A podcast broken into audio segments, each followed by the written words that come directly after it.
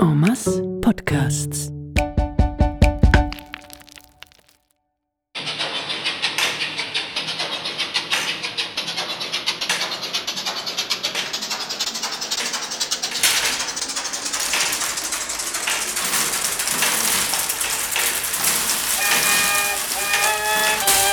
Nicht so Freude an den modernen politischen Entwicklungen und den entsprechenden Bauaktivitäten zu Bern hat der nächste Kandidat, den ich auf meiner Zeitreise habe Wir sind im Jahr 1863. Ich habe mit ihm im Ehrenhof am Bernabrunnen vor dem Bundeshaus Weststadt gemacht. Grüße. Salut, Fräulein. Frau, Frau Feutz. Seid ihr hier für den Brunnen zuständig? Jo. Schwannenklunken gibt's die? Ja, das interessiert mich. Ich sammle darum Geschichten von besonderen Bauten unserer Sandsteinstadt und Geschichten von Leuten, die damit zu tun haben. Du bist hier überletzt, Fräulein. Die Galgenvögel schwimmen in einem Becken aus weissem Solothurner Kalkstein. So weiss ist der aber nicht. Darum muss ich so viel putzen. Ja, so. Aber wenn du so auf Sandstein stehst, dann hat's massenhaft. Ah, ihr meint das Bundeshaus? Das Bundesratshaus, sagen wir. Aber weißt du was? Die, die den Klotz hergestellt haben, sind schuld. Dass ich diesen Ziehbrunnen vor dran muss putzen, statt etwas rechts zu werken. Also, ihr meint die Politiker? Genau die. Mein Vater Selig hat gern gesagt, das sei Berufslügner. Ui. Ja, habt ihr offenbar nicht eine gute Meinung von denen. Ja, das kannst du laut sagen. Wieso denn? Ich habe 30 Jahre lang im Werkhof gearbeitet. Was ist der Werkhof? Das ist der Werkhof. Dort hat man noch richtig gewerkt, wie es der Name einmal sagt. Jede Stadt braucht einen anständigen Werkhof. Wir bauen die Strassen, legen die Wasserleitungen, unterhalten die öffentlichen Bauten, entsorgen Abfälle etc. Ganz einfach. Wir schauen für Ordnung in dieser Stadt. Und exakt an dieser Stelle ist unser Werkhof gestanden. Ah. Und das gibt es jetzt alles nicht mehr? Jetzt müsst ihr hören.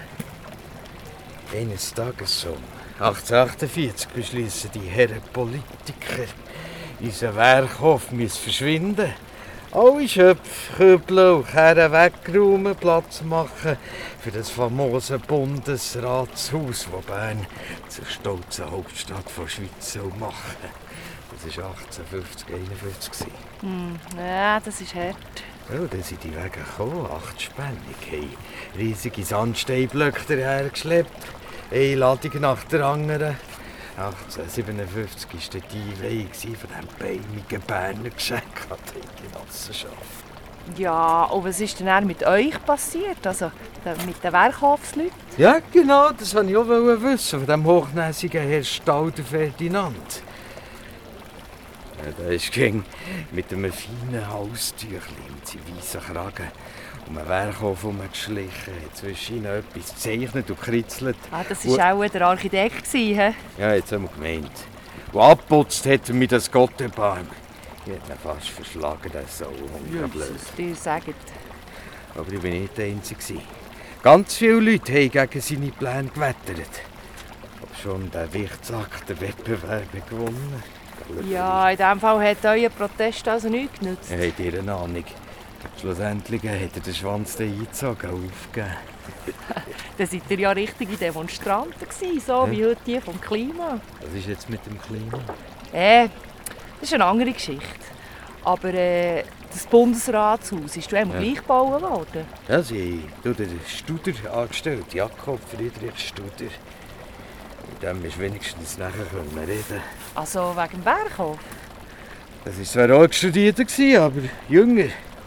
Ihm verdanke ich meine Stelle hier. Er hat mich als Platzwart vorgeschlagen. Immerhin. Jetzt bin ich auch Brunnenputzer. Vorplatzwart, ein besserer Strassenwischer. Ja, aber immerhin habt ihr eine Bütze, oder? Ja, und ein Freudeli bleibt mir eben dann gleich noch dabei. Ja, was denn? Siehst du dort oben?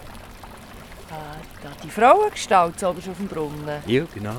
Wisst ihr, wer das ist? Ja, also auf dem Bundesplatz, das wird etwa die Helvetia Ha! sein, oder? Ja, eben genau nicht. Ja, wer denn? Das ist eben Berna. Aha. Jetzt stellt euch mal vor, da wird extra ein Bundesratshaus bauen für die Schweizerische Eidgenossenschaft. Zwar nimmt man für das Gut schon unsere gute Währschaft Berner Sandstein, aber unser gut Alt-Berner Werkhof muss fort. Und dann nimmt man für diesen protzigen Brunnen weissen Kalkstein, stell dir mal vor, aus dem Solothurnischen, der so wahnsinnig gäbig zu putzen ist. Aber Achtung, jetzt kommt wenigstens der Trost. Auf dem Brunnensockel oben steht dafür nicht etwa Helvetia. Nein, es ist eben unsere gute Alt-Berna, ist es. Ja. Sieht nicht echt einen Berufslügner vom Bundesrat aus.